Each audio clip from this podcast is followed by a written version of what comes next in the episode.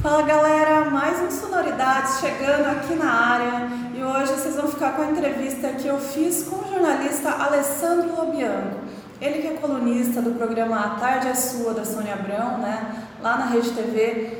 E aqui nessa entrevista ele contou pra gente um pouquinho sobre o que ele gosta de ouvir nas horas vagas, é, vida das celebridades, furos jornalísticos e sobre também conteúdo que ele tem gerado para o canal dele no YouTube. Eu aposto que vocês vão gostar muito dessa entrevista, não é mesmo, Java? Isso mesmo, Isa. O papo tá tão legal, tão legal, que repercutiu no nosso Instagram já no dia. Aproveitando o ensejo, esse papo, assim como todos os outros que a gente tem feito, tá nos nossos podcasts. Vocês acompanham os links aí. Clicam, ouçam, compartilhem, fortaleçam as sonoridades e a boa música. E bora conferir a live da Isa Coslobianco. Fui! Oi, Opa, tudo bem? boa noite, tudo bom? Tudo bem? Bom, hoje, como vocês vocês estão vendo aí, hoje o Alessandro está na área, tá? Terça-feira ele teve um pequeno imprevisto aí, mas hoje deu tudo certo, então por isso que a gente tá, a gente postergou essa live para hoje. Verdade. Boa noite, Alessandro, prazer te receber aqui nessa live. Obrigado, obrigado pelo É. convite e obrigado pela paciência, né? Terça-feira eu realmente tive um imprevisto. Imagina. Acabei deixando vocês aí numa situação. Peço desculpa, isso nunca tinha acontecido, mas aconteceu. Perdão, e hoje deu tudo certo, graças a Deus. Obrigado mais uma vez pelo convite. Imagina, a gente que agradece a sua participação e a gente entende completamente, né? É, na situação que, que aconteceu aí, está mais do que compreendido, não tem problema nenhum. Obrigado. Bom, gente, queria começar aí falando um pouquinho do nosso convidado de hoje, né? O Alessandro é jornalista, já esteve em várias redações por aí, na Band News, na Editora Abril, no Jornal O Dia, Jornal O Globo, Rádio CBN e Record TV. Atualmente, né, está ao vivo de segunda a sexta como colunista da Tarde é Sua, com a Sônia Abrão, lá na Rede TV. É, o Alessandro tem 11 livros publicados. É, eu tive até um certo trabalho para fazer essa pauta aqui, porque ele tem, tem muito conteúdo sobre ele para a gente estudar, e enfim. É, tem 11 livros publicados, ganhou vários prêmios na área de comunicação, inclusive acho que ele ganhou um prêmio essa semana, se eu não estiver enganado, é verdade? É, chegou aqui em casa essa semana, tem uma semana e meia que eu recebi. Que são esses dois que estão aqui. A gente já tinha co- conseguido de 2019 e veio de 2020. Né? A premiação foi em janeiro, mas só Isso. chegou agora é, aqui em casa. Fiquei bastante feliz. Isso eu preciso dizer que é um orgulho para nós, né, da área da comunicação, saber que a gente tem um colega assim que já ganhou vários prêmios e aí é muito requisitado, né? Imagina. E preciso dizer que ele adora animais, tem dois cachorros e é pai de uma menina. É isso. Agora, para fazer essa pesquisa aqui hoje também, eu achei muito interessante é, ler da biografia dele, que ele tem traumas de infância, né? Que são a mulher do sapo, o doceiro que vendia balas com drogas na porta do colégio e a voz dos pais dele dizendo que na volta a gente compra. Eu achei isso muito interessante. Queria que você comentasse um pouquinho aí dessa sua biografia. É verdade, eu, eu era muito arteiro, né? Fazia muita, muita malcriação, muita bagunça quando eu era novinho. E às vezes é, meus pais, tadinho, eles saíam do sério mesmo, não tinha mais o que fazer para eu aquietar meu facho. E às vezes eles falavam: Olha, se você não parar, a mulher do saco vai te pegar. Eu vou fazer tua malazinha e a mulher do saco vai te pegar. E, e eu ficava morrendo de medo, porque eu corria para a janela, via alguns senhor, senhorzinhos passando na rua e ficava imaginando quem era, né? Até um dia que eu vi um desses idosos passando de fato com uma mala, com um saco nas costas. E eu tive vários pesadelos, eu fiquei extremamente traumatizado com isso. Aprendi a me comportar imaginando a mulher do saco. Mas é uma coisa que, que depois eu já vi pais falando com filhos, principalmente depois que eu, que eu virei pai, e que eu falo, gente, fala a verdade, não faz isso não, porque eu fiquei traumatizado e, e isso não se faz mesmo, porque me traumatizou De verdade, a melhor coisa é falar a verdade. Aqui na minha cidade era o homem do saco. É, a, meus, meus pais falavam que era o homem do saco, não era é, mulher, não. Eu, eu, sou de uma cidade do interior daqui do Rio, né? Nasci em Nova Friburgo e lá era a mulher do saco, né? E eu fiz muito xixi na cama por causa disso. Então o tiro saiu pela culatra, porque resolveram Sim. a minha malcriação, mas tiveram que botar meu colchão no sol todo dia também. Sensacional. E, e, esse outro é. do, do homem. Os pais da gente antigamente tinham essas.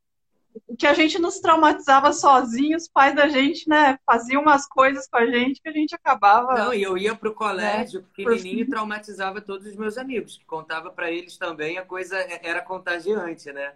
E o doceiro com bala, bala com drogas é, era um trauma que eu tive também porque minha mãe falava assim, nunca aceita nada de, de estranhos na rua, né? Nunca aceita nada que alguém te ofereça que você não conhece. Mas eu acho que ela ficava. Eu, eu sempre fui muito questionador, né? Eu sempre falei assim, por quê? Por quê? Ou por quê? Hoje eu vejo minha filha, minha filha está nessa fase do porquê, porquê.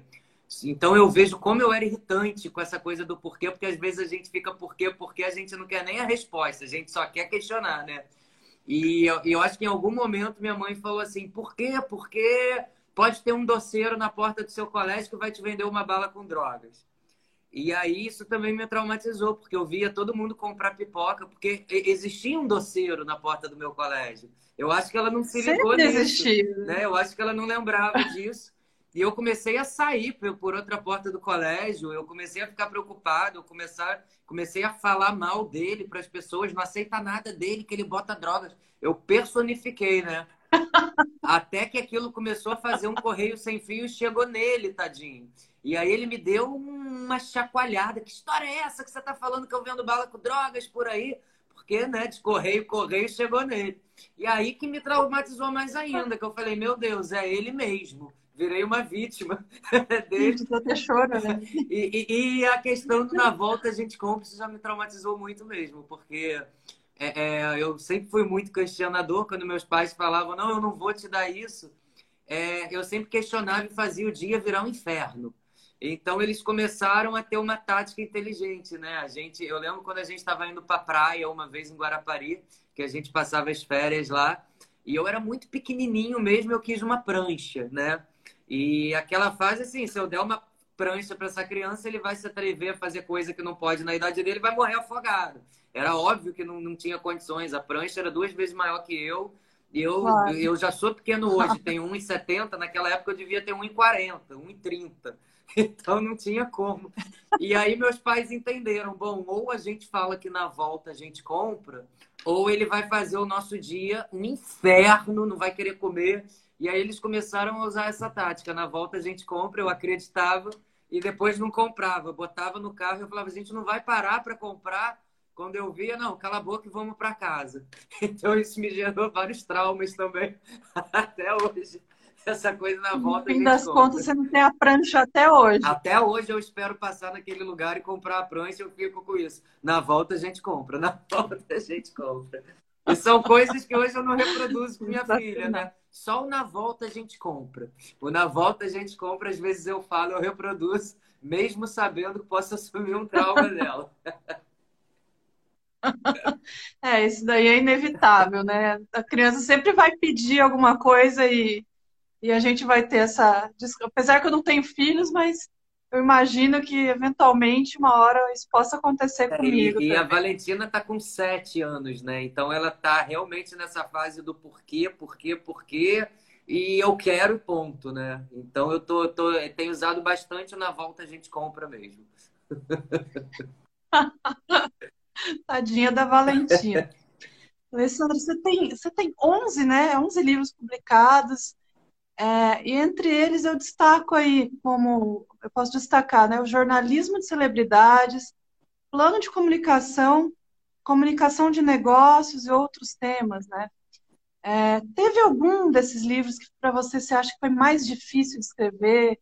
É, tirou mais, assim, você teve mais noites, assim, acordado, pensando, gente, isso aqui tá difícil de, achar uma resolução. Esse tema se tornou complicado, assim. Teve. E, e, qual deles, assim, que você achou que Você fala assim, não, esse aqui é o que eu gostei mais. Olha, o que eu gostei mais foi o do jornalismo de celebridades, porque esse livro ele foi o resultado do meu trabalho de conclusão de curso da faculdade e eu já trabalhava na editora Abril. Meu primeiro estágio foi na editora Abril com jornalismo de celebridades, logo no segundo período da faculdade.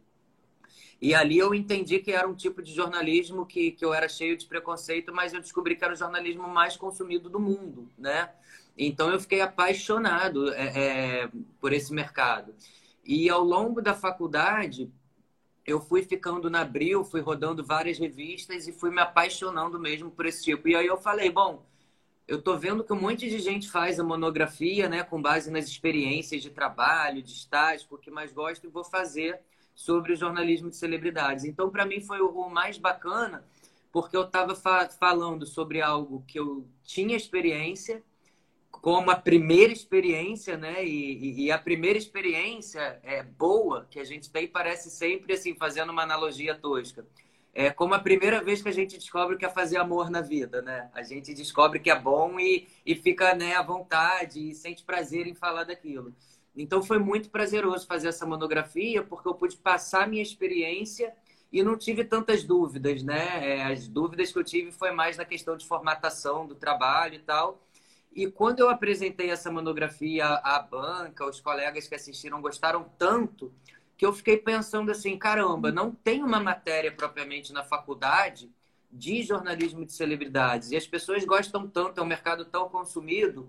E aí um dos meus orientadores falou, por que, que a gente vai deixar isso na biblioteca? Por que, que a gente vai ser egoísta, assim, já que o mercado trabalha tanto com as celebridades, faz um livro. Então foi um livro que assim me deu bastante prazer e foi bem fácil de fazer porque eu gostava do tema e pela vivência que eu já tinha.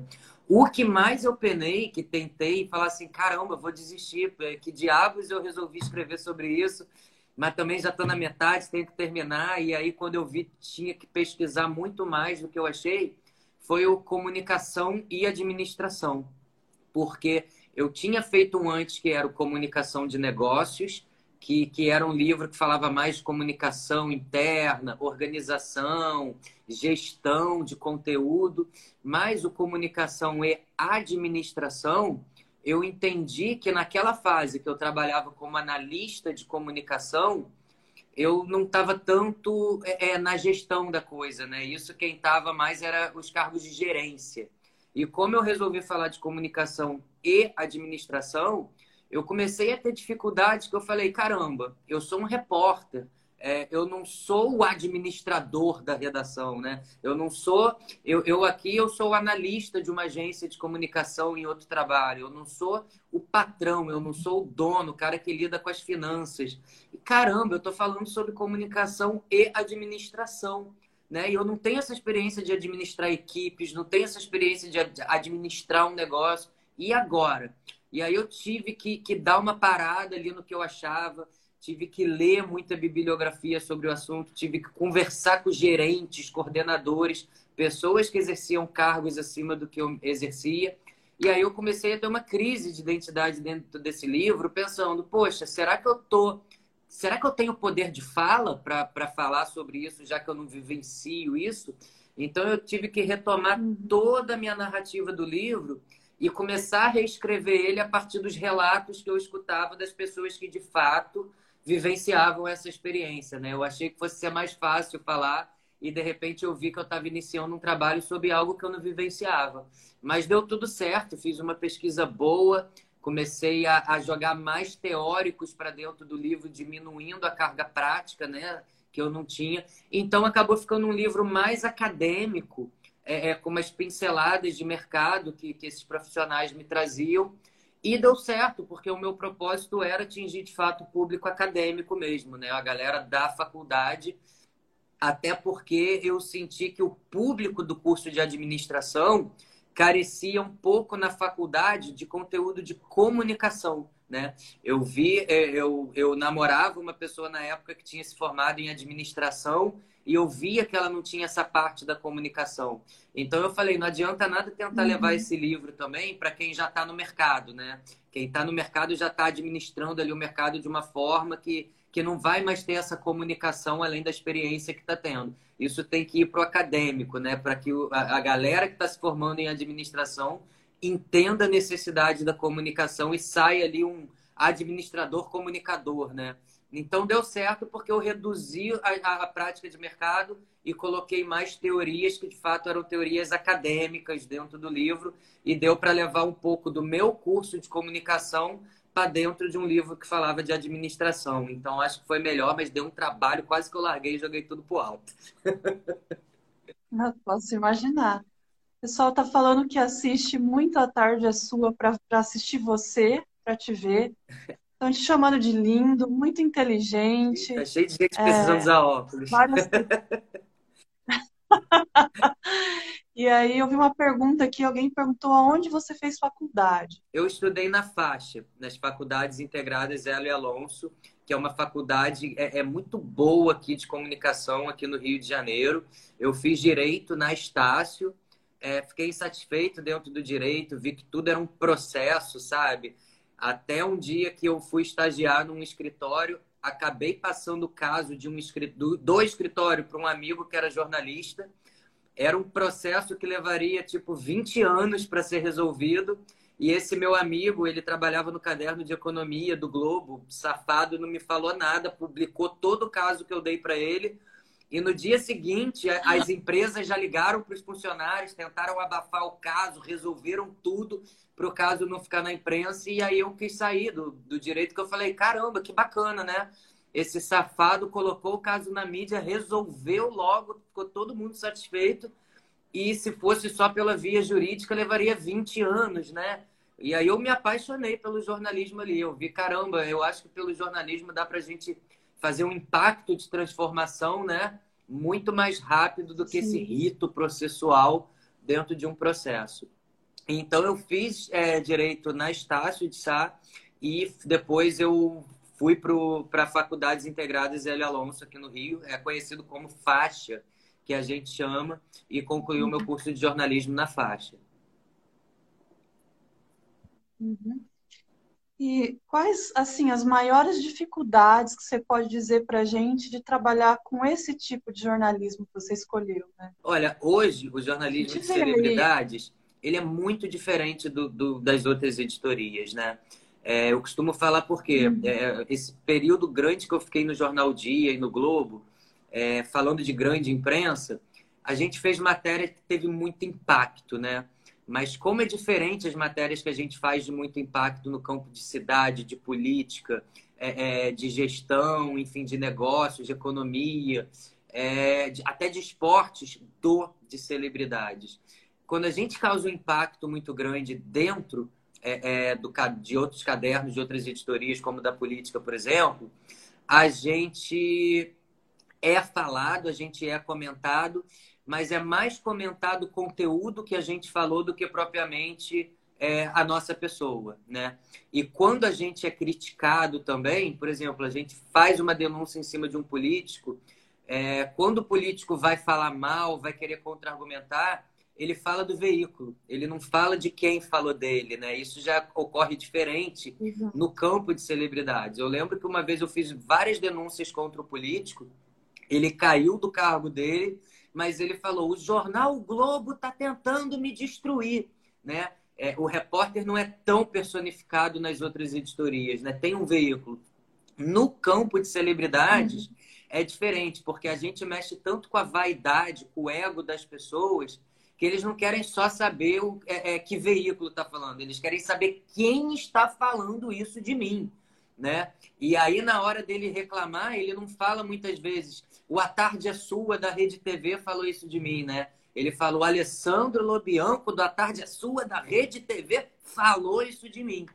Então, o campo de celebridades, pelo fato da gente estar tá falando das celebridades, é, é, de pessoas, né? Parece que a gente está falando mais delas do que o que gira em torno delas.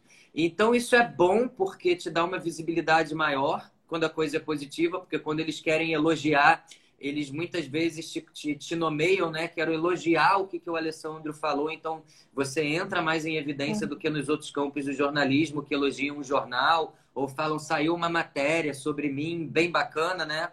Na celebridade eles falam o Alessandro falou uma coisa bacana e também tem o lado ruim da crítica, que é difícil porque a gente tem que entender que quando alguém fala é, o Alessandro está mentindo, isso não é verdade, o Alessandro não vale nada, porque pegou ali na ferida da pessoa alguma notícia, é muito difícil porque a gente não tem que levar pelo pessoal. A gente tem que saber que o nosso nome virou veículo de comunicação, né? Então eu tive muito tempo para entender. Muitas vezes quando as pessoas estavam me xingando, elas estavam xingando a matéria, né? Mas o, no campo de celebridades, o veículo acaba virando o seu nome, né? O colunista tal. Então eu tive que fazer todo um trabalho uhum. psicológico para não levar aquilo para o pessoal e falar não é do Alessandro, não é do Alessandro, é da informação, né? E era um trabalho que nos outros veículos a gente não está acostumado a fazer, né? Porque nos outros veículos, quando uma uhum. coisa é, é, reproduz muito, é muito compartilhada, é o veículo, a notícia do veículo sendo muito compartilhado. Já nos celebridades, é o que o Alessandro falou, o que o Alessandro, o que o colunista disse, é mais personificado. E aí, se você tomar tudo como pessoal, realmente você tem depressão, você acha que é, é com você. E aí, mas, mas é, é o tempo mesmo para fazer você ir se blindando, né? Dessas coisas. É, é, se tiver necessidade, tem que buscar mesmo um psicólogo, tem que fazer uma terapia, até a gente entender o ponto de equilíbrio ali é, e ver que não é nada pessoal, né? E você já está nessa área do, de jornalismo de celebridades há quanto tempo? Olha, eu comecei há 17 anos fazendo jornalismo de celebridades, fiquei cinco anos direto fazendo jornalismo de celebridades. E aí saí para uhum. fazer outras editorias, né? Política, cobrir a Nacional no Globo, a Rio. É, só que eu sei, como eu comecei no campo de celebridades, eu sempre tive muito contato. Esses contatos ficaram comigo. Então, de uma certa maneira, eu continuei fazendo muito freela, muita assessoria e nunca me, me desliguei por total desse campo. Mas depois de cinco anos, eu fiquei praticamente 14 anos, 14 anos não, fiquei é, 12 é, anos fazendo outras editorias e aí fui chamado para voltar para essa área é, de celebridades. Recebi o convite da, da Sônia Abrão, da Elias Abrão, e era um momento que que, que o Brasil já estava tão polarizado, a gente já estava cobrindo tantas manifestações, já estava é, é, tão perigoso cobrir a editoria de polícia, é, porque já tinha terminado o projeto de pacificação, já tinha dado tudo errado, o tráfico já tinha voltado, então as matérias estavam muito pesadas, é, é muita milícia já dominando uhum. a cidade.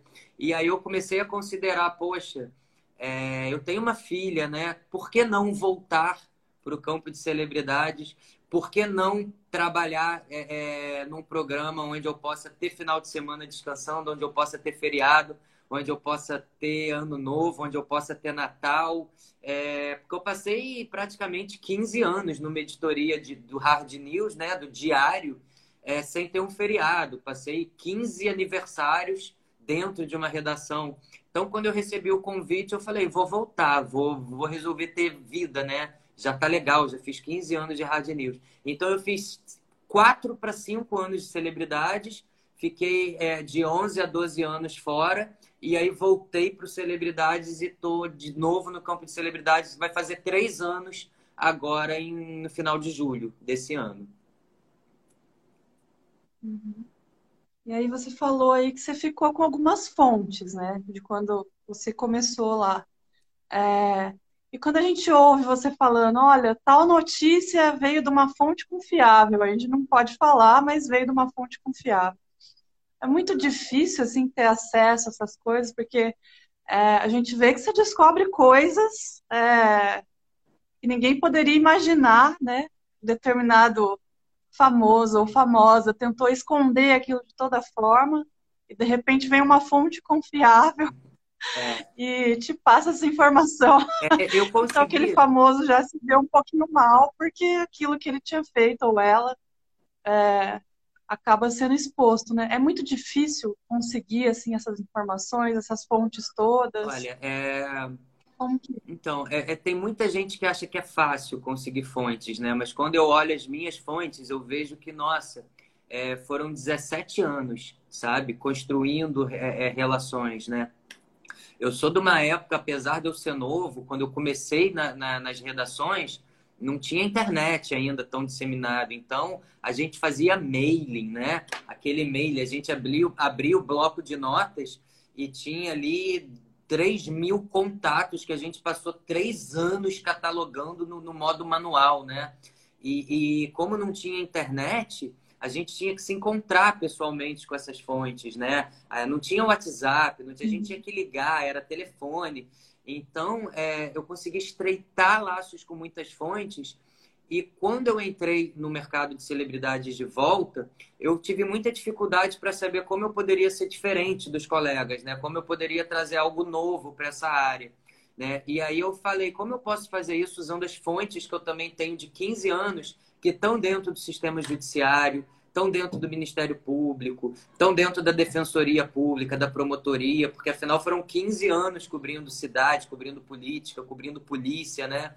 Então eu comecei a ver, uhum. caramba, o que mais está é, é, tá sendo escondido das celebridades é, é o que está dentro do judiciário.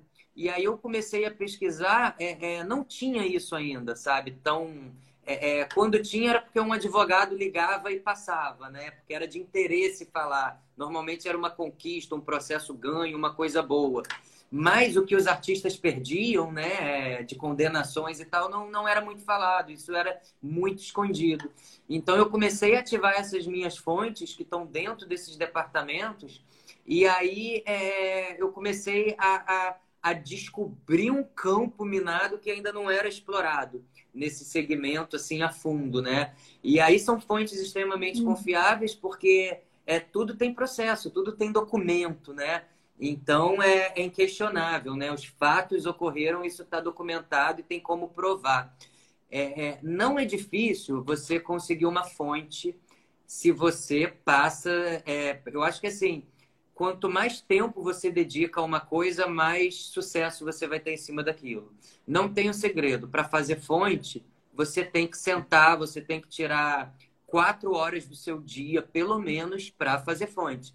Eu lembro que quando eu voltei a trabalhar com a Sônia, eu falei: olha, Sônia, talvez eu não vá ter uma bomba no, no, começo, nessas primeiras semanas, mas se você me der uma liberdade, eu quero ficar um mês fazendo fonte, né?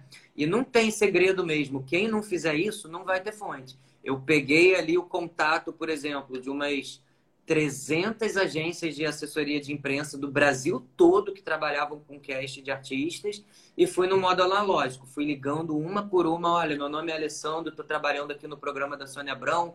Vi que vocês são assessores de fulano, fulano, fulano e estou me apresentando, me colocando à disposição. Eu lembro que nesse mês minha conta de telefone chegou quase em dois mil reais. Assim, eu quase que eu morri.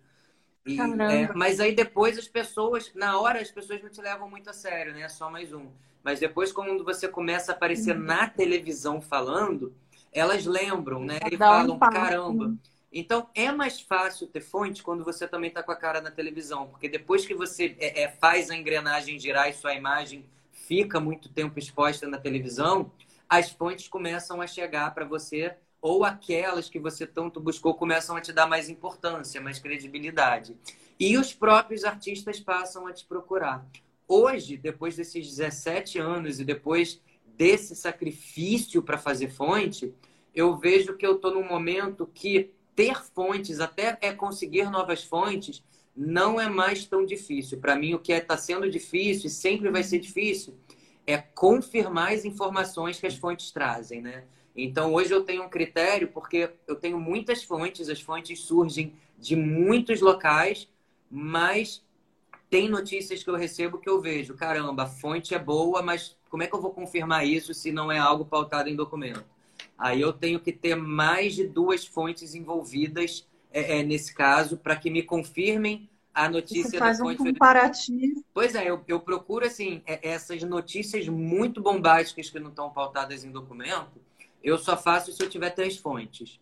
E, e, essas três uhum. fontes, elas não podem se conhecer, elas não podem ter vínculo entre elas.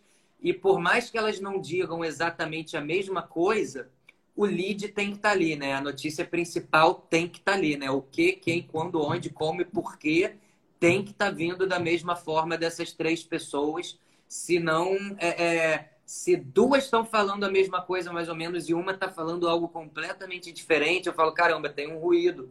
Será que esse ruído é o certo e os outros dois estão errados? Aí eu vou ter que partir para uma quarta fonte, né? Que são pessoas que, é, que estão ligadas àquelas pessoas que são a pauta, familiares ou amigos, e aí a gente vai juntando quebra-cabeça mesmo até conseguir ter uma confiança de apuração e dar a notícia.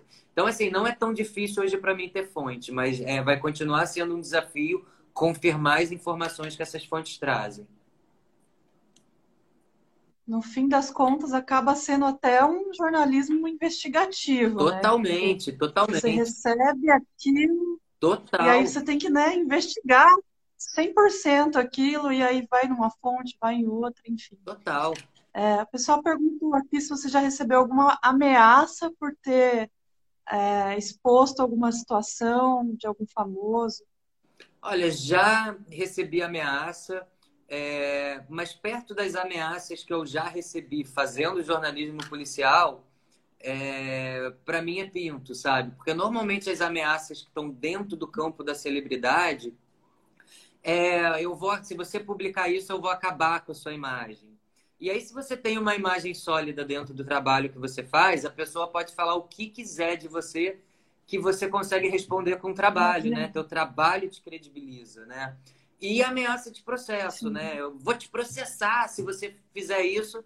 E aí não tenho medo. Se você tem um bom advogado, eu também tenho um excelente advogado e se eu tenho uma boa apuração, eu não tenho que ter medo do seu processo, né? Quem vai acabar pagando as custas é você ainda tendo que me indenizar. Então, é, é, nunca tive uma grave ameaça no campo do jornalismo de celebridades, não. Só assim, ameaça com o processo, vou queimar seu filme no mercado, é, vou revelar coisas sobre sua vida pessoal. É, são coisas que, enfim, não, não me intimidam. Mas rola, rola, rola, rola sim.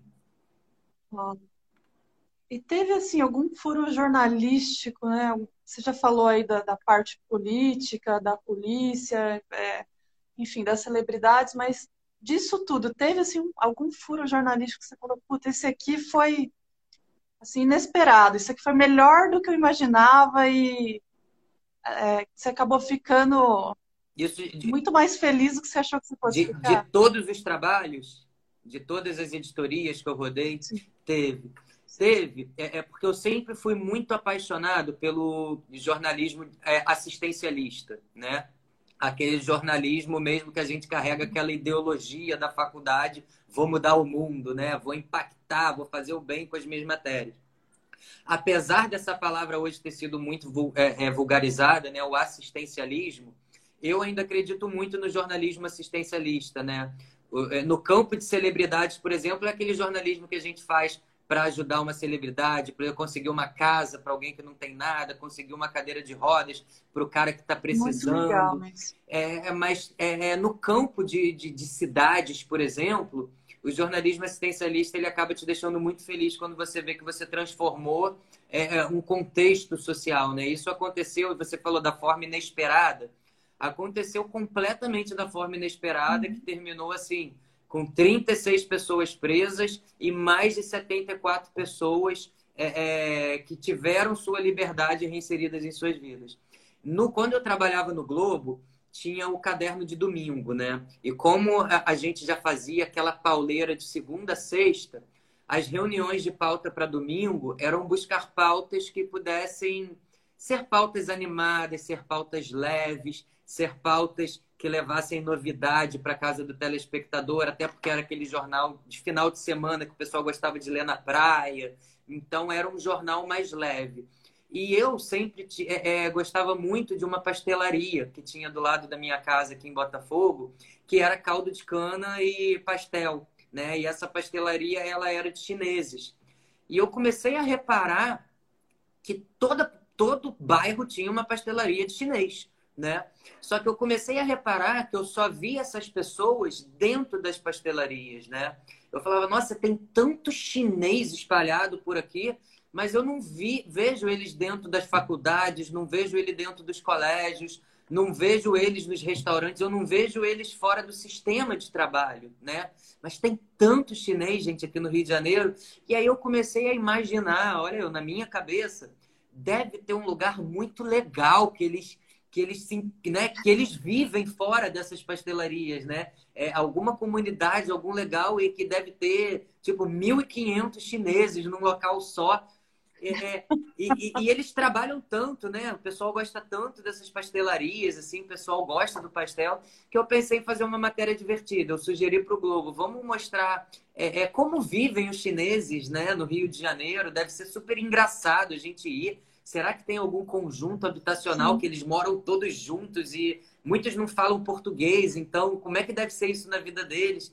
E me intrigava muito porque eu via muita criança de colo dentro dessas pastelarias, né? Então, caramba, eles estão se reproduzindo também aqui no Rio. Como é que é isso? Porque eu também não vejo essas crianças nos colégios, né?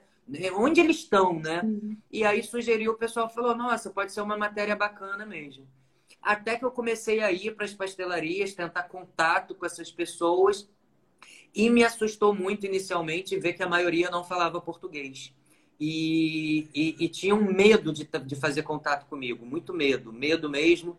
Até que eu fiquei, depois de três meses em observação, eu comecei a ver que é, eu comecei a chegar em algumas pastelarias na, no horário que elas abriam e voltava lá até o horário que elas fechavam e comecei a reparar que elas fechavam e os chineses não iam embora. Elas fechavam as portas com eles ali dentro e eu não via eles saindo Ai. dali. Ficava até duas, três horas esperando eles saírem para tentar fazer uma abordagem e eles não saíam.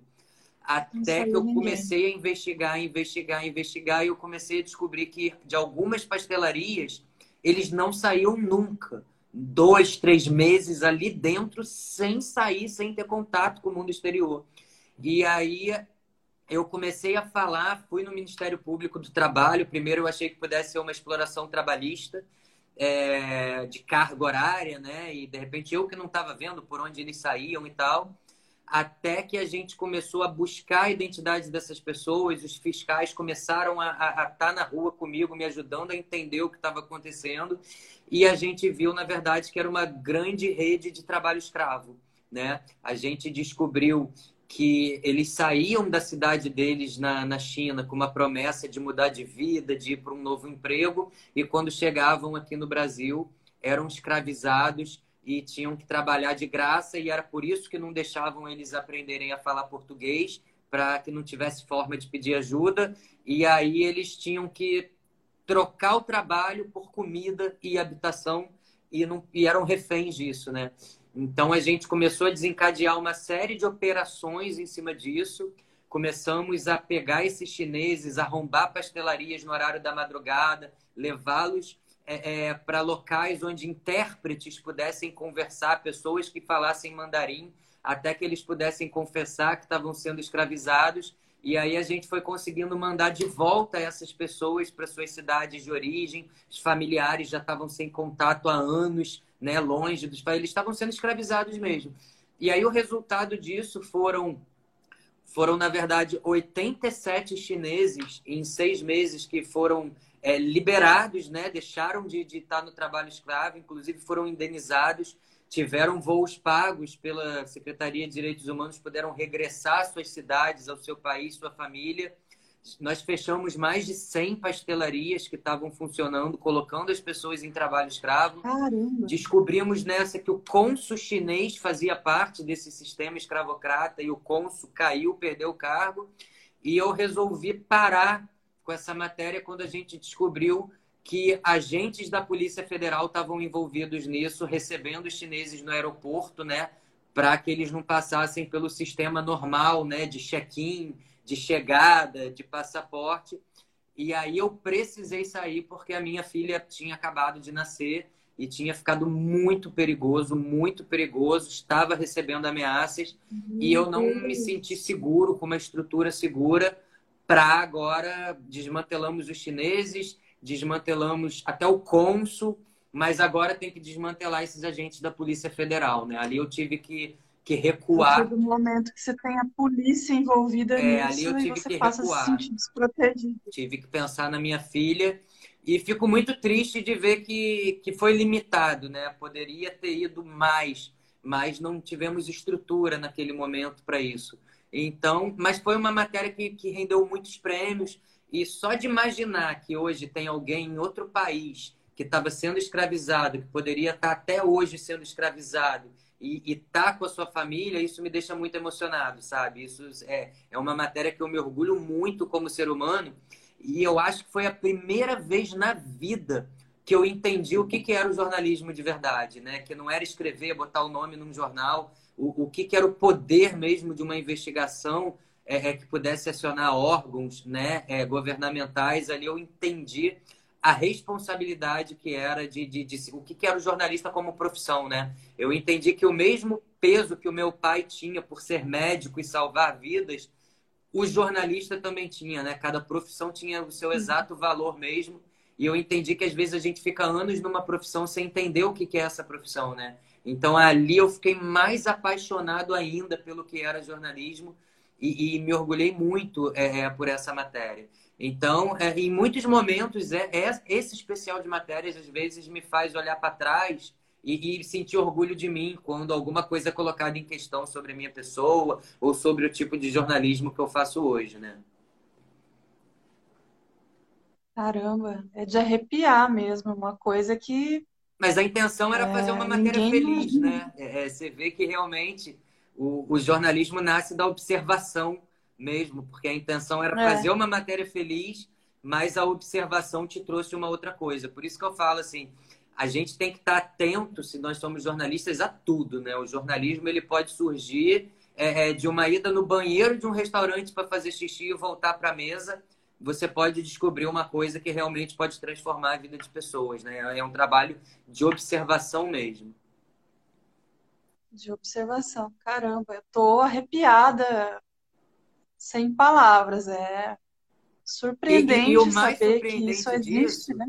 É que no meio dessas matérias, a gente descobriu em várias pastelarias daqui do Rio cachorros que estavam congelados dentro de isopores que serviam de recheio para os salgados.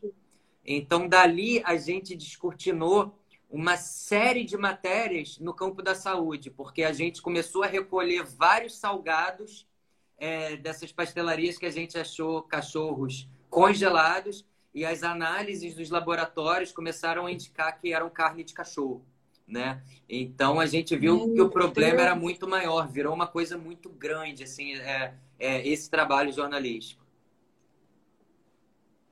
Gente, eu tô chocada. Eu tenho quatro cachorros em casa, eu não posso imaginar uma coisa dessa. Nossa, olha, chegou a tô ponto chocada de, de algumas pastelarias é até hoje estarem aqui no Rio de Janeiro com um aviso falando não trabalhamos com carne de cachorro, cachorro é só amor.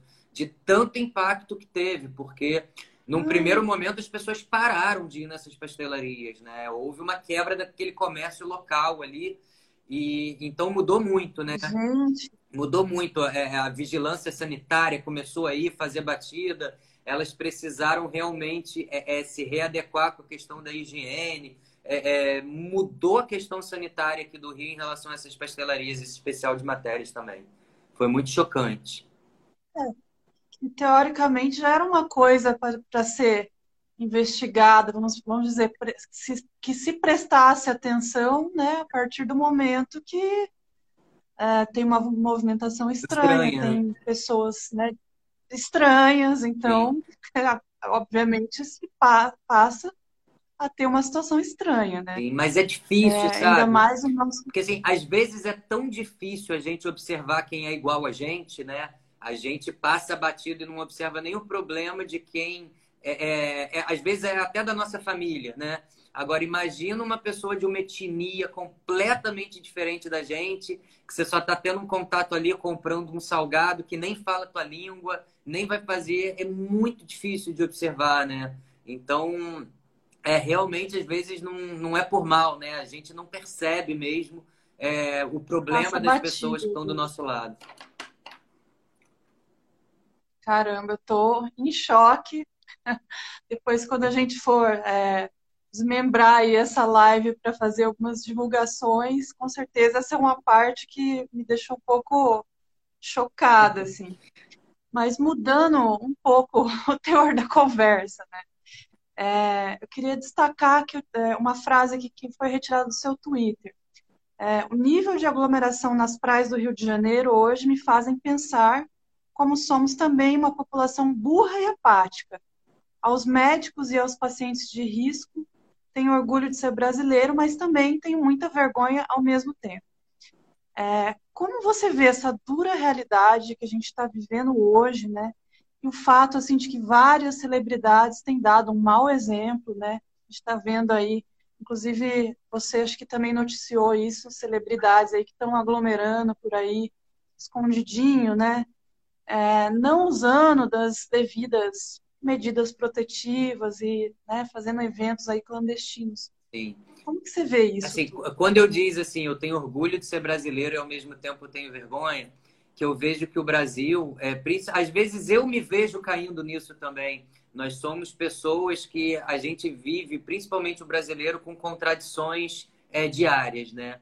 Ao mesmo tempo que eu vejo que nós uhum. somos pessoas extremamente amorosas e caridosas, a gente vê, por exemplo, que quando tem uma tragédia é, e precisa de doação, nós somos um dos países que mais mandam doações a ponto de ter excesso de doação, né? A gente viu na tragédia da região serrana com os soterramentos, diversas famílias que perdem suas casas. A gente vê que o brasileiro é um povo amoroso, né? solidário, né? ele manda doação. A gente vê que o, o Brasil hoje lidera o número de vaquinhas online que atingem seus objetivos, porque você vê que o brasileiro realmente tem um lado solidário mas ao mesmo tempo se abraça, ele se abraça de verdade. O brasileiro ele consegue sentir a dor da dureza da vida do próximo e isso me orgulha, isso é muito bacana. Mas ao mesmo tempo o brasileiro ele precisa sentir essa dor é, de repente ou que, que isso atingiu alguém perto dele ou porque a gente tem um pouco desse jeitinho brasileiro que isso também me dá vergonha, né? Ao mesmo tempo que o brasileiro é extremamente solidário ele também tem um ponto cultural da irresponsabilidade, né? De, de fingir também que não está vendo algumas coisas, porque talvez não esteja fazendo mal da maneira tão explícita como ele pensa. Então, eu vejo que na pandemia é, a gente não está tendo tanta empatia, talvez, com a questão médica, porque não somos médicos, né?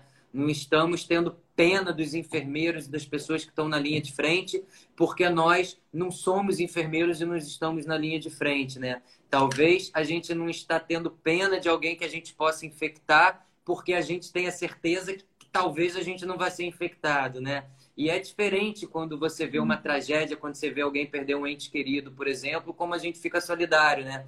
A gente sabe que 80% do povo brasileiro não é um povo que pertence à elite, é um povo sofrível, é um povo trabalhador, é um Sim. povo que dá duro. Então eu percebo que o brasileiro ele consegue se colocar no, no, local do próximo muito mais quando a questão é falta de dinheiro ou quando é perder bens materiais, perder tudo, uma enchente, uma casa, do que numa questão da doença, né? Do que numa questão de você ficar doente. Isso me deixa muito triste, né? Por que, que a gente não olha para a questão da saúde da mesma forma que a gente olha para a questão do social, né? É, é, da pobreza, de quando a gente perde coisas que a gente se imagina no lugar da pessoa. Então eu vejo que tem uma contradição que me deixa muito triste, muito triste. Eu acho que nesse momento realmente as pessoas só estão caindo na real quando atinge e, e, perdem alguém da sua família ou alguém muito próximo, né? As pessoas. Isso pode até ser uma defesa, né? Eu não vou, é, é, eu não vou enxergar de verdade o que tem que enxergar, porque eu não quero sofrer. É um negacionismo, né?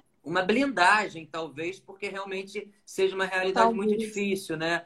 Mas essa válvula de escape, ela é muito perigosa, né? Porque até você ter um amigo que realmente você veja a vida indo embora e não possa nem enterrar um pai e uma mãe, a gente se esconde atrás de uma coisa que a gente, no fundo, no fundo, sabe que não é verdade, né? Então, é, eu vejo que nesse momento a gente precisa ser tão sensível quanto eu sei que a gente é com várias outras questões e a gente só não está sendo sensível não porque somos ruins, porque a gente não está querendo enxergar o tamanho do problema, né? E aí, como o Cazuza diz, o tempo não para, as coisas estão piorando, as coisas estão piorando e tem má gestão, tem péssima gestão, mas tem o brasileiro também que ele não está sabendo lidar com isso e está fazendo a coisa ficar ainda muito pior, muito pior também. Então isso me deixa muito triste. E ali eu estava muito sentido No momento que eu fiz esse post, eu estava vendo o depoimento de um médico é, desesperado tendo que optar, né, entre uma vida ou outra, né? E meu pai é médico, meu pai é médico do SUS, né? Então, é, é, eu sei como isso está sendo na vida dos médicos também. E eu sei como tá doendo dos médicos. Ainda, ainda está na atividade? Meu pai, ele tá na atividade, ele... tá, tá trabalhando. Então, assim, eu, eu fiquei tranquilo, graças a Deus, quando vi que ele foi vacinado agora. Fiquei, graças a Deus, porque meu pai é aquele tipo de uhum. médico que vai morrer trabalhando, não quer se aposentar, né? Ele ainda é aquele médicozão de antigamente que fala, mas meu filho, se eu me aposentar, vai entrar um garoto novo aqui no meu lugar e, e eles estão diferentes, então vai morrer trabalhando. Mas eu sei, eu já tive do lado do meu pai num momento em que ele tinha acabado de chegar do hospital e viu pela televisão as praias lotadas, sabe? Eu vi como aquilo doeu nele, tipo assim, o trabalho todo que eu fiz hoje, as pessoas que eu perdi hoje que morreram na minha mão, as pessoas que eu salvei, e aí ele não conseguiu entender aquilo, aquela galera na praia, sabe? E, e, ali eu absorvi muito, eu absorvi muito. Então eu tive muita vergonha naquele momento, porque eu vi coisas que eu não vejo nos outros países, né? Eu acho que a doença chegou Sim. igual para todo mundo em todos os países. Fomos solidários como os outros países fomos solidários, mas eu não vejo outros lugares serem tão irresponsáveis como nós aqui estamos sendo, né? Então isso me deixou muito envergonhado.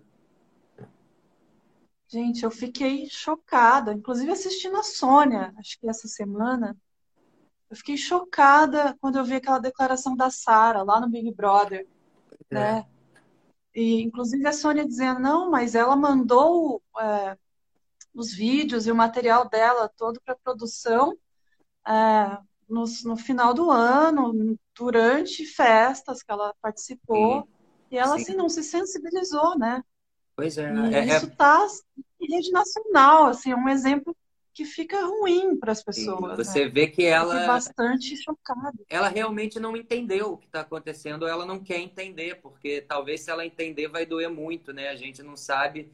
É, eu sempre procuro me colocar é. muito no lugar da pessoa, sabe? Será que essa pessoa realmente não entendeu é, é, porque ela não entendeu, porque ela é burra, não consegue perceber o que está acontecendo, e aí ela realmente é uma pessoa que eu classifico como uma pessoa sem empatia ao próximo, porque tem essas pessoas, ou será que é uma pessoa que não vai saber lidar com essa dor, né? E ela prefere fingir que não tem nada acontecendo. Eu vejo que tem esses, esses dois grupos de pessoa.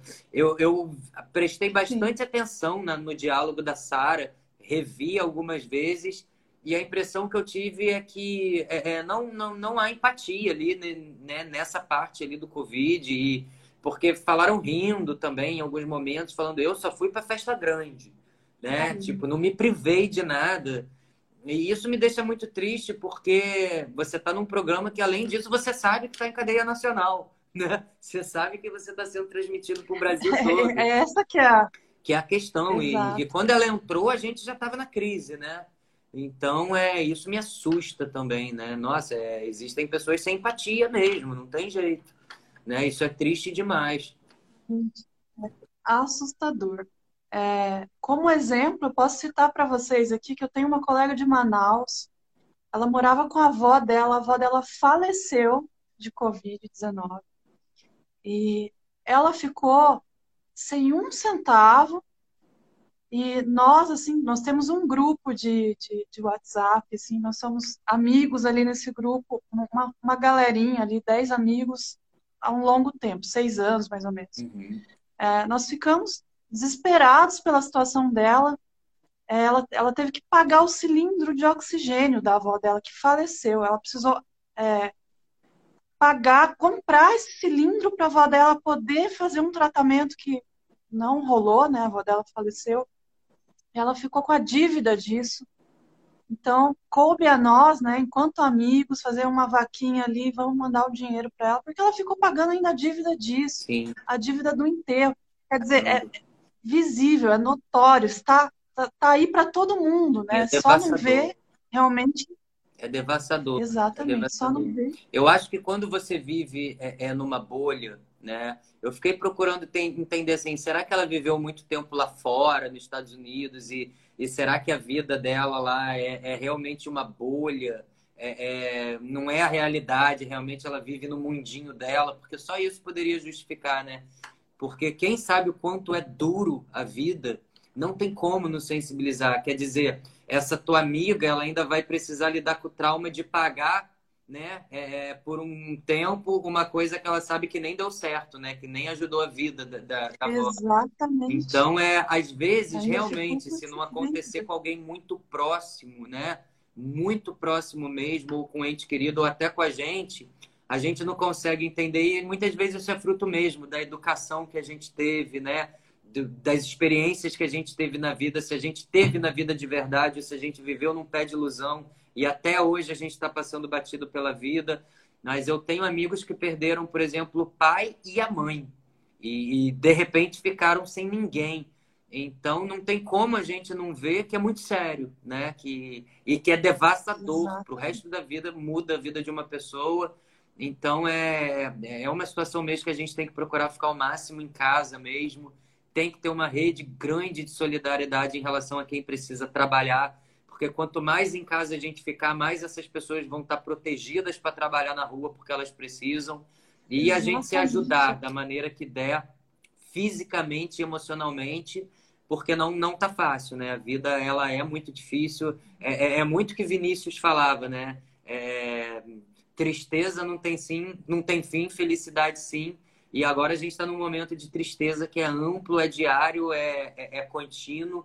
Então a gente tem que saber lidar com isso com muita responsabilidade para que seja amenizado, né? Para que os pequenos momentos de felicidade possam voltar, porque senão a gente vai ficar só na tristeza e vai piorar.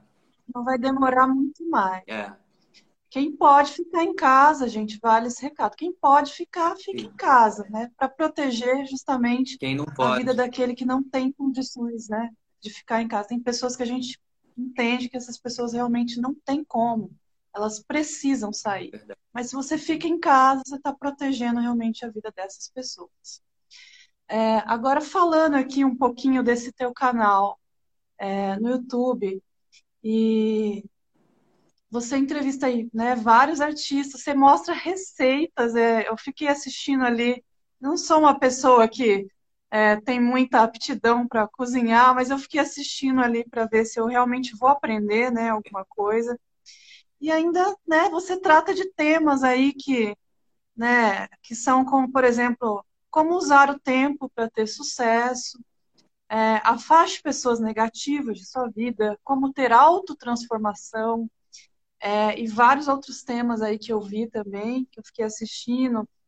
É, teve um que eu achei bem interessante, agora eu não lembro o, o, nome certinho do vídeo, mas ele falava ali sobre as pessoas que falam mal da gente, uhum. né?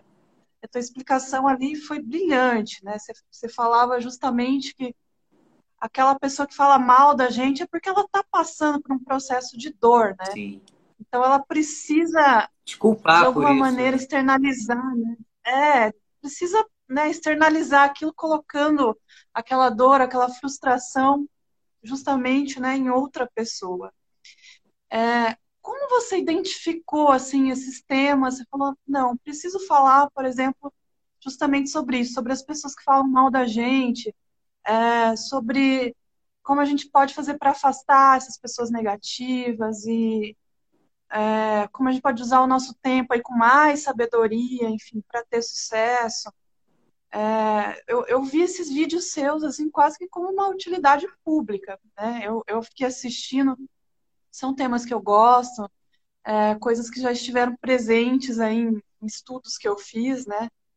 Como que você gerencia, como você cria esse conteúdo e como que você identifica a necessidade de falar sobre esses temas? Então, eu, eu já tinha muita vontade de ir pro YouTube. O YouTube é uma coisa bem nova para mim. E aí eu fiquei muito naquele dilema, as pessoas me falando, faz seu canal no YouTube, vai falar das celebridades no YouTube, vai, você, às vezes você fala pouco tempo ali na Sônia, e no YouTube você pode entrar ao vivo, você pode falar a hora que você quiser, não tem o horário certo do programa. Mas eu percebi que ali poderia ser um canal muito maior, porque na época que eu resolvi prestar atenção no YouTube, era uma época que eu não estava sabendo lidar é, é, com essas coisas justamente que eu falo ali nos vídeos, né? que realmente assim eu já tinha trabalhado com celebridades, mas somente quando eu fui para frente da televisão que minha imagem foi exposta de verdade, né? Então é, eu comecei a ser perseguido por haters, comecei é, a receber inveja, né? A lidar, é, é realmente sentir chegar sentimentos ruins que eu nunca tinha é, percebido que eram tão reais, né? Na vida de uma pessoa. E eu tive depressão, fiquei mal. Então eu precisei também estudar tudo isso para sair de onde eu estava, né? Que era um local que eu estava, em determinado momento, eu comecei a achar que eu era tudo de ruim do que estavam falando de mim, né? A gente começa a se questionar, né? Porque você está na televisão, às vezes é, é, tem 800 pessoas falando bem de você, mas é lógico que vão aparecer 100 também falando mal, né? Ninguém agrada todo mundo. E dessas 100 pessoas que falam mal, às vezes 20 então, vão falar muito mal e às vezes 5 ou 3 desses 20 vão querer de fato destruir a tua vida, né? Vão querer é, acabar com o que você tem que elas não têm. Então, realmente, isso é uma coisa que, num primeiro momento, eu fiquei muito impactado. Foi uma coisa que me atingiu demais mesmo. E, e aí eu tive que começar mesmo a estudar o que, que era autoconsciência, né? É, o poder da nossa mente, né? O que, que é a gente permitir que essas coisas afetem a gente. Então eu tive que aprender primeiro a entender o meu valor, a entender quem eu sou de verdade, a como me proteger disso. E eu tive uma autotransformação tão grande na minha vida que hoje eu agradeço a essas pessoas que eu falo, nossa, se não fossem essas pessoas é, é, tentar fazer o que fizeram comigo, eu não teria tido a necessidade de, de me buscar tão internamente, né? Então, eu, nossa, como Deus escreve certo por linhas tortas, né? Eu, eu, eu descobri forças que estavam em mim e então é que bom que isso aconteceu, né? Nada é por acaso. E aí eu comecei a notar depois disso, eu comecei a me sentir tão forte emocionalmente depois que eu passei um ano mesmo me autotransformando, vendo palestras, buscando diálogo com pessoas que versam sobre esse tema, que eu comecei a ver que é, aquelas pessoas que eu achava que sofriam como eu sofria, depois que eu fiquei muito forte emocionalmente, eu comecei a perceber que eram pessoas muito fracas de verdade, que são muito que, que o ser humano é muito frágil de se quebrar né? Eu falei, nossa, eu tô com 38 anos hoje, até meus 37, eu era uma pessoa muito frágil. Até um ano atrás eu era uma pessoa muito frágil, muito fácil de ser quebrada, né? E eu fiquei assim, mas eu precisei realmente ser quebrado para juntar cacos e entender minha força. Mas será que tem pessoas que não vão ser quebradas na espinha dorsal para ter essa oportunidade de ter que sair, porque se não sair vai morrer? E elas vão continuar só tomando porradas que, que vão deixar elas em depressão sem quebrar o meio? E será que elas vão viver para sempre na depressão sem, sem ter uma porrada mesmo mais forte para conseguir se reerguer? E aí eu senti muita necessidade de falar sobre isso, porque eu entendi tanta coisa ali e eu entendi que o que eu entendi não é besteira, porque me autotransformou, sabe? Então, se me autotransformou, pode transformar alguém. E aí eu fiquei pensando, nossa, por que a vida foi tão justa comigo no sentido de me fazer entender que, que não eram coisas ruins, eram processos que eu tinha que passar para descobrir minha força, que vão me fazer conquistar algo que talvez lá na frente, se eu não tivesse essa força, eu não iria conseguir conquistar. Então, é, quem sabe eu posso plantar uma sementinha, que eu não sou especialista sobre o assunto, então, assim, é, é, não tenho como falar com muita autoridade sobre isso, mas eu tenho como falar sempre pensando nas coisas que aconteceram comigo, né? Então, quem sabe eu possa plantar uma sementinha para que a pessoa se interesse ali por esse assunto, se entusiasme e aí vá buscar mesmo um especialista, uma coisa mais forte. E eu comecei a ver que falar sobre esse assunto me deixa mais forte também sobre isso, porque é uma forma de eu estar tá falando, eu estou lembrando, eu estou memorizando também o que eu estou falando, eu estou reestudando tudo que eu estou falando. Então começou a funcionar como uma terapia para mim mesmo. Na verdade, eu estou falando coisas ali que eu também preciso escutar, né? Então, é, eu comecei a, a, a entender que ali poderia ser uma ferramenta de comunicação diferente do que eu já faço na televisão, né? É, não vou ter duas ferramentas de comunicação falando a mesma coisa para um mesmo público, mas eu posso mostrar que talvez eu não seja só hoje esse cara de celebridades e que eu entenda também, me valorizando, que eu não sou, que eu posso fazer outras coisas e falar sobre outras coisas. E eu pensei o seguinte: nossa, eu preciso fazer alguma coisa no YouTube que me deixe entusiasmado, que me deixe é, é, motivado também, porque é, é senão vão ser dois trabalhos, né? E trabalho é trabalho, né? Então, é, eu, eu fiquei pensando assim, cara, eu vou fazer algo que me motive mesmo no YouTube. E isso tá me fazendo bem. Eu não consigo mais é, passar um dia hoje sem fazer ou pensar em fazer um vídeo, porque é a maneira também que eu tenho como, como eu vou me botar para cima hoje, né? O que, que eu vou pesquisar sobre é, valorizar a gente mesmo. Então, foi uma coisa que eu pretendo continuar para o resto da vida, falando de autoajuda, falando de autotransformação, falando do poder que a gente tem na nossa consciência, no nosso eu mesmo, porque isso é muito novo para mim. Isso está sendo para mim hoje, tipo, quando a gente começa a namorar alguém que é tudo lindo, é tudo mágico, é tudo bonito, nossa, o, o, né, o, o início de um namoro. Então, eu tô assim, namorando hoje, eu tô apaixonado por essa coisa de falar desses temas assim. E, estou dividindo com as pessoas e estou vendo que as pessoas estão comentando e está fazendo bem algumas pessoas. Então eu falei, nossa, como eu fiquei tempo demais fraco, né? E como, na verdade, é, é que bom que me quebraram, né? O, como eu passei tempo demais intacto na vida, né? Como a vida me poupou tanto tempo e agora chegou a hora que ela me quebrou para que eu consiga ser forte, porque a gente sempre quer conquistar coisas maiores, né? E eu comecei a ver que para conquistar coisas maiores você tem que ser mais forte também, porque se já não querem que você tenha o que você tem hoje, imagina para você conseguir muito mais amanhã, né? Eu tenho que ser muito mais forte. Então eu comecei a ver que talvez o fato de eu estar sendo motivado para aprender a falar sobre essas coisas pode me dar uma força para eu querer também um, uma coisa maior, onde vão tentar me quebrar com muito mais força lá na frente. Então, casou com a minha vida pessoal, com o que eu quero no futuro para o meu trabalho, que eu sei que são em degraus maiores, que vão ter pessoas piores é, querendo também, torcendo para que eu não consiga. E hoje eu estou apaixonado, eu estou vivendo um namorico de, de, de, de, de um mês onde tudo é lindo e bonito com esses temas, né? Não, e depois que você faz o primeiro vídeo, e aí você vê as pessoas comentando e discorrendo sobre aquilo, você acaba tendo um brainstorming, né? Acaba se empolgando para fazer mais vídeos. Mais, né? né? E quando você é, vê eu... também a quantidade de gente é, é, que tem os mesmos medos que você, que passa pelas mesmas é, é, coisas que você passa, você fala, caramba, né? Também eu achando que, que, que era uma vítima, né? Poxa, é, é, é, é, tanta gente, né? Eu tô normal, tô dentro do normal. É muita gente em depressão, é muita gente com medo, é muita gente tentando se reerguer. E aí você descobre que tem esse universo também, né? E aí você vê, caramba, a vida é isso mesmo, é um caminho, né?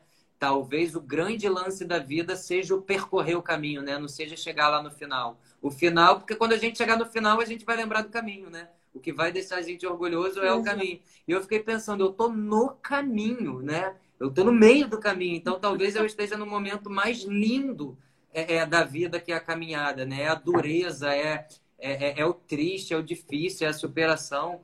Então eu, eu preciso falar sobre isso, né? Eu preciso fazer com que as pessoas entendam é, é, que não é algo ruim, é algo bom porque faz parte de um caminho, né? A gente está num caminho. É, senão não teria sentido também as coisas, né? A gente, sei, se a gente está vivo é porque a gente tem que passar por coisas para melhorar, né? E eu tô apaixonado por essa Eu acho que esse momento todo que a gente está vivendo, é, diz o meu psicanalista que é um momento de resgate, né? Tá todo mundo resgatando alguma coisa. Sim.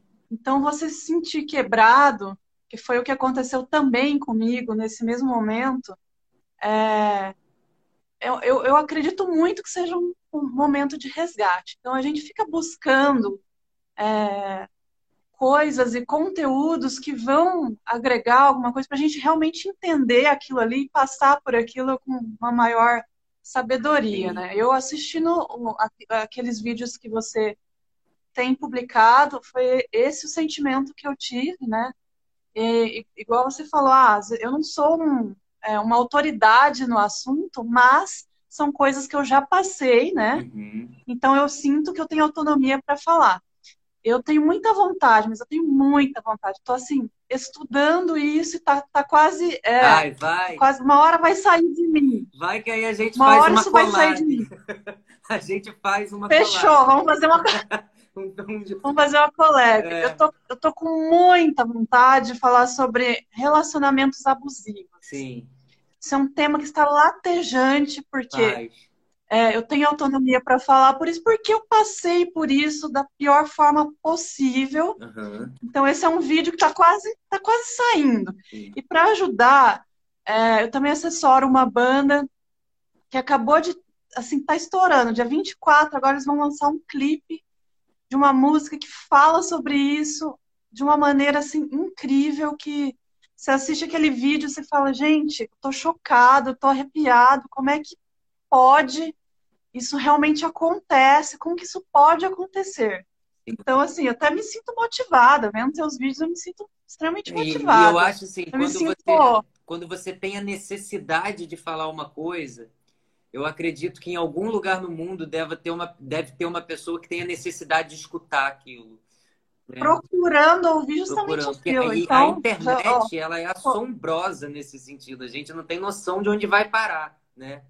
E eu entendi que tem Exatamente. gente ali procurando. Eu estava pesquisando sobre é, é, como fazer títulos para o YouTube e eu comecei a ver que as palavras mais buscadas era como ter, como fazer, né? Então eu vi, nossa, é quanta necessidade, né? Isso aqui está servindo como uma ferramenta de aprendizado mesmo.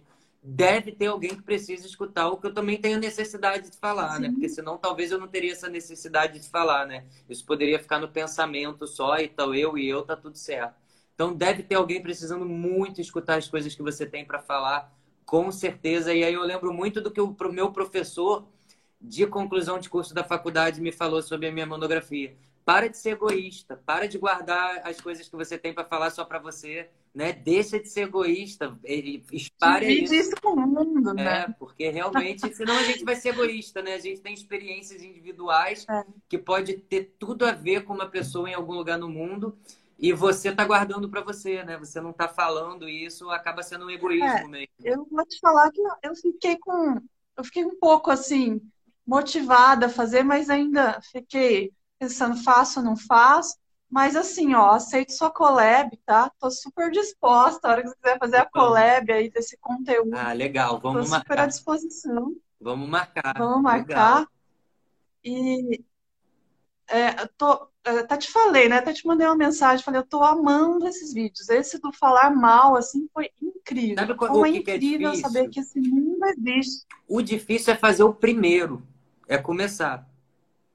É, é fazer o Depois- primeiro. Porque depois que você vê postadinho, né? bonitinho, com a capinha, tudo bonitinho, aí você fala, cara, pô, podia ter uma fileirinha, né? Aí, cara, podia ter uma fileirinha em cima e uma embaixo, né? Você começa a visualizar aquilo, e aí você começa a entrar no perfil de várias pessoas e fala, cara, já estão fazendo isso há 10 anos. Olha o tempo que eu tô perdendo, Aham. sabe? E aquilo te deixa seguro que você vê que você é só mais um também, né? Não é nenhum bicho de sete cabeças. Faz o primeiro. O primeiro é o mais difícil. Quando você fizer o primeiro, você vai ver que vai dar uma necessidade absurda de fazer o segundo. É igual Eu vou tatuagem. pensar se, É, é igual tatuagem. pensar se vai ser realmente esse ou se vai ser outro. Mas assim, Vai. vídeo tá quase saindo. Esse vai Faltando ser o primeiro. pouco. Com certeza esse vai ser o primeiro. É um, é um é inacreditável, né? Como, como pode, é muito real, né? Esse, esse do falar mal foi incrível. Eu assisti aquele vídeo, minha mãe estava próxima, assim, passando por ali pelo meu quarto, minha mãe ficou chocada. Falou, gente, que, que coisa incrível. É pura inteligência emocional e é incrível. Tem pessoas que não têm inteligência emocional. Aquilo acaba é, impactando, sabe? Eu acho que É a gente. muito, foi muito legal. E, e- e é é assim, o que eu tenho percebido é que a gente está tendo isso agora pela internet, né? Porque a gente não, a, a gente não estudou isso no, no nosso colégio, na nossa faculdade, né? Eu acho que isso tem que um dia ser matéria acadêmica para todos os cursos, né? Todos os cursos, como Deveria, ter inteligência emocional. Porque a gente estuda muito até psiquiatria, psicanálise, a gente estuda muito o distúrbio das pessoas. Comportamento humano. É, a, é, a gente estuda exatamente. muito o distúrbio das pessoas, né? Ou os nossos próprios distúrbios, mas a gente não, não estuda praticamente nada sobre a, a potencialidade do nosso sistema emocional, né? Isso eu vejo que isso é uma coisa nova também no mundo todo, né? E tomara que um dia isso vá para dentro das salas de aula, com certeza. Nossa, eu torço muito por isso. É uma coisa que realmente precisa ser mais é, explicada, mais exposta, Sim. né? É uma coisa que tem, as pessoas realmente precisam saber sobre. Mas agora, falando aí, porque, gente, aqui o Sonoridades é um canal né, que fala muito de música. É, as nossas entrevistas, na maior parte, são sobre música. E aí eu fico muito curiosa, né? Vocês veem o Alessandro aí lá na Sônia, leem as matérias dele, mas o que, que o Alessandro gosta de ouvir aí na casa dele? É, quando, quando você tá aí tranquilo, de boinha, é, comendo uma pizza, fazendo lá o yakisoba, o macarrão com molho branco, o que, que você gosta de ouvir? Conta, conta pra gente, assim, porque eu realmente fiquei muito curiosa. Assim, eu, eu sou muito eclético, sabe? Muito eclético mesmo. Eu escuto, assim, desde a bagaceira pop até a música erudita. Eu consigo transitar assim, em dois hemisférios é, do reggae à música eletrônica, é, da bossa nova a, a, ao samba. Eu, eu passo por, ao forró, eu, eu, passo assim por todas as áreas mesmo. Assim, eu acho que tudo tem um, uma coisa boa e uma coisa ruim, né? Assim como todas as religiões têm uma coisa boa e uma ruim, todo gênero musical tem músicas uhum. boas e músicas ruins. Eu tenho escutado muito, muito agora. É... Tem, tem, três bandas que eu sou apaixonado, assim. Eu sou apaixonado por Pearl Jam, pelo Ed Vedder. Sempre fui desde criança mesmo, assim, por causa dos do meus primos, é, as pessoas que eu tinha dentro da minha casa. Sempre escutei muito Dave Matthews também. Sempre escutei muito Ben Harper também. É, são três é, duas bandas e uma pessoa assim que eu sempre escutei muito. Pearl Jam, Dave Matthews e Ben Harper. Para mim sempre foi assim a Santa ah, Trindade. Matthews é maravilhoso. É. Mas eu, eu hoje assim eu tenho escutado muito o Hillsong, que era uma banda que eu não tinha dado muita atenção. É, é, é uma banda incrível porque eu tenho é, é católico, é um gospel, é, é? é, uma banda gospel, é, né? mas que tem uma é, é técnica musical muito forte, muito forte, e me lembrou muito da infância, porque minha mãe escutava muito Enya. E Enya era aquelas. É, é, é, ela fazia uma música muito celestial, sabe? Então o Rio Song me trouxe memórias afetivas e ao mesmo tempo, é, como eu estou estudando agora mais essa coisa de, é, é, da inteligência emocional, são músicas que, que ela parece que bate na alma, assim, te encoraja, né? Porque você está louvando, você está então eu tenho escutado principalmente aqui na Uma pandemia. Uma vibe positiva. Né? Eu tenho escutado muito, muito Hillsong, muito Hillsong hoje em dia. Mas é, escuto de tudo mesmo, assim. Eu sou apaixonado por música brasileira, sou apaixonado por samba. É, adoro, amo samba, amo bossa nova, mas eu amo muito rock também. eu gosto, escuto muito rock também.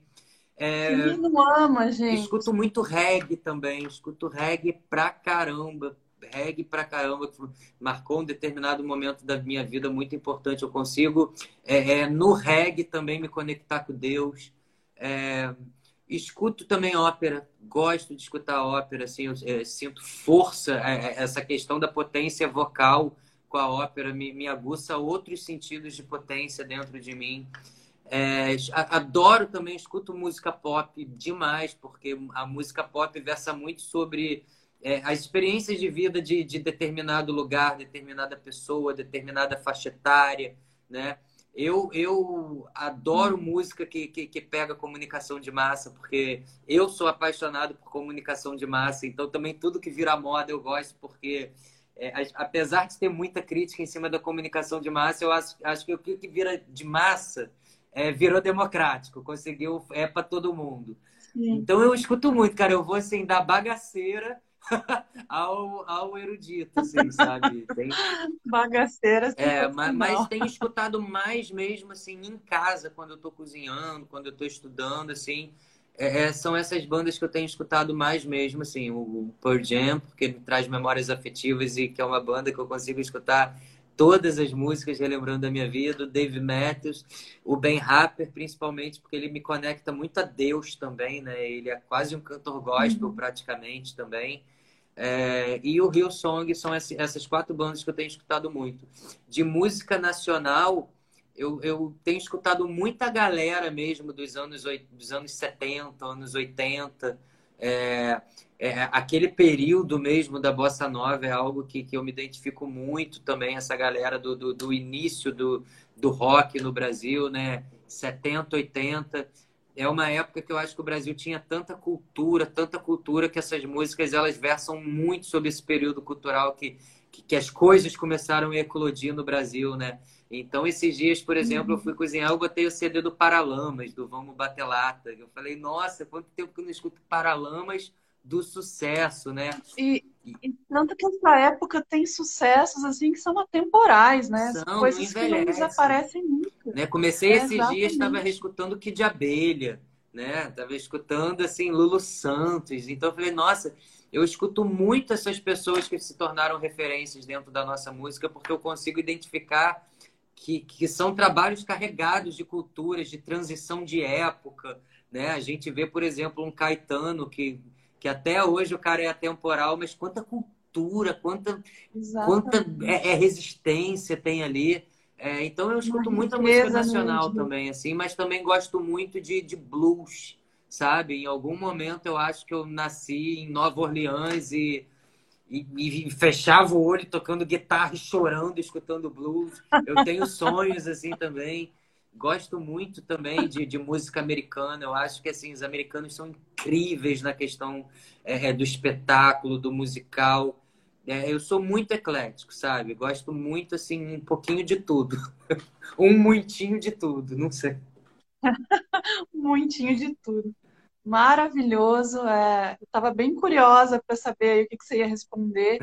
Então fica as dicas aí pro pessoal que está assistindo para procurar lá o Rio Som, o Dave Metals, Band, é, o Ben Harper, todas essas bandas aí que você citou. É, e agora, para encerrar o papo, embora o papo seja muito bom, eu vou ter que encerrar, né? Eu queria citar uma frase tua também, também retirada das tuas redes. Quem carrega o próprio balde dá valor a cada gota de água. É, é isso mesmo? É, é isso mesmo. Eu, o que, que você quis dizer? Eu, eu passei muito tempo na minha vida, muito tempo da minha vida, sem é, mensurar o que eu tinha pelos meus próprios sacrifícios, sabe? Depois que eu comecei a fazer uma autoanálise da minha vida mesmo, é, olhando lá para trás, vendo tudo, porque é, quando eu fui para frente da televisão, eu tive. É, eu também virei alvo, né? Então, pessoas falaram coisas tão ruins de mim que eu tive que voltar lá para trás e, e pescar tudo que eu fiz de bom na vida para entender o quanto eu sou bom, né? É, é, claro, a gente comete erros, quem não comete erros, né? Mas a gente também comete acertos.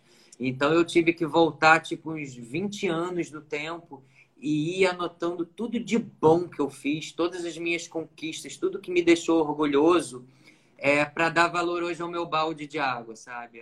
As minhas gotas de água. Então, quando eu escrevi isso, foi é, é nesse sentido também, né? É, só quem sabe o caminho que percorreu vai dar valor a esse caminho, né? Só quem sabe o que, que é, de repente, não ter algo né, é, é, que, que você tem hoje, né? Eu já, eu já vivi períodos com a minha filha, por exemplo, que que nossa, que, é, é, que a gente não tinha coisas, porque é, é, muito duro quando você vê um filho pedir uma coisa e você não pode dar, e que você sabe que outros filhos estão tendo dos pais, né? Então, é, eu, eu quis dizer, hoje eu estou podendo dar coisas para minha filha que eu tenho que dar valor, porque outros talvez não estão podendo e estão sentindo o que eu senti lá atrás. Então, o balde de água, ele é justamente tudo de bom e de ruim que a gente carrega na nossa vida, que faz a gente ser quem a gente é e que a gente tem que dar valor. É como eu te falei, assim, foi importantíssimo eu ter sido quebrado em meio aos meus defeitos uhum. para também conseguir me reerguer olhando para as minhas qualidades, né? Isso tudo está no balde, né, de água que a gente carrega. Então foi nesse sentido mesmo. Quem sabe o balde que carrega sabe o valor de cada gota, né? E aí a gente passa a não ficar jogando mais essa água em qualquer lugar também ou desperdiçando isso de qualquer jeito, né? A gente passa a dar mais valor até o peso que a gente carrega, a gente passa a dar mais valor, né? Foi por aí. Muito importante isso que você falou, inclusive dessa, essa, essa, eu destaco essa parte que você falou, ah, eu precisei é, voltar lá no passado e pegar tudo que eu fiz de bom, né, para eu entender o quanto eu sou bom. Então isso é um resgate, é gente. Resgate. Toda vez que você não se sentir bem, que, que alguém disser para você que você não é bom, que alguém tentar minar quem você é, né, tentar te convencer de que você não é bom, faça esse resgate. É.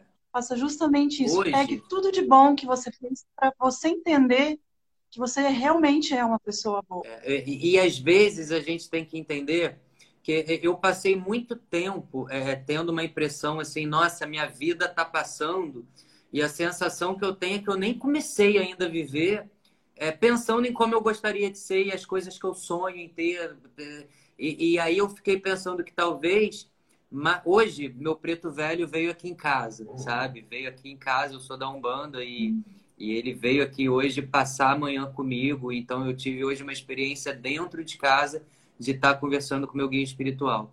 E ele falou uma coisa muito interessante para mim, né? Às vezes, mais do que um resgate, pode ser o, o início, né? Pode ser que realmente esse resgate seja para mostrar assim, agora eu tô pronto para começar. Na verdade, não é, é, não é porque eu não conseguia ou que eu estou resgatando algo também que eu nunca fui, né? Na verdade, eu estou resgatando coisas uhum. só para que eu entenda que agora eu estou pronto, agora eu vou começar de verdade, né? Então é, é, isso que você falou é muito importante. Esse resgate ele serve muitas vezes para mostrar que talvez a gente nem tenha começado, né? Agora a gente está pronto, agora Exatamente. eu vou começar a viver de verdade. Muito muito legal isso, é verdade. Tem que começar e tem que começar de verdade, com força mesmo. E, e recomeçar né? também Sem... quantas vezes tiver que recomeçar. E recomeçar né? também, exatamente. Alessandro, eu queria muito te agradecer por esse papo. É, sei que você está aí bem ocupado. Imagina. É, eu vejo que você escreve um milhão de matérias aí por dia e tem todas as coisas que você faz, e enfim. Então, eu queria te agradecer muitíssimo. É, estamos sempre à disposição. Muito obrigada e que isso tudo passe logo, né? Que a gente, de repente, possa se encontrar em breve. Vamos sim. Eu te agradeço mais uma vez pelo convite. Obrigado por não ter desistido de mim por causa do imprevisto que eu tive. É, quero que você mande um beijo para tua mãe, porque é, é, eu, nossa, me tocou. Vou Às mandar. vezes a gente fala uma coisa que a gente não tem noção de quanto impacta né, em quem está escutando. Quando você me falou que tua mãe parou e prestou atenção, é, nossa, me tocou tanto também que eu falei, caramba, né? A gente nem imagina. Então, queria. Talvez tua mãe tenha sentido algo em bom em mim. Eu entrei, não sei porque, mas eu entrei na frequência da tua mãe agora. Manda um beijo. É, vou te explicar. um beijo, beijo para ela. Um beijo aí para você, para tua filha, para tua família toda e estamos aí. É, espero que isso tudo acabe logo, né? Que a gente possa Vamos sim. se ver. Gente, muito obrigada. Obrigado, Patrícia. Obrigada aí a todos que assistiram essa live. É, em breve essa live vai estar disponível aí no, no nosso canal é, do Sonoridades, então fiquem ligados aí, sigam as nossas redes e a gente se vê aí daqui mais uns dias numa próxima live. Beleza. Até mais, gente. Tchau, tchau. Obrigado aí Até todo mais. mundo. Tchau, obrigada.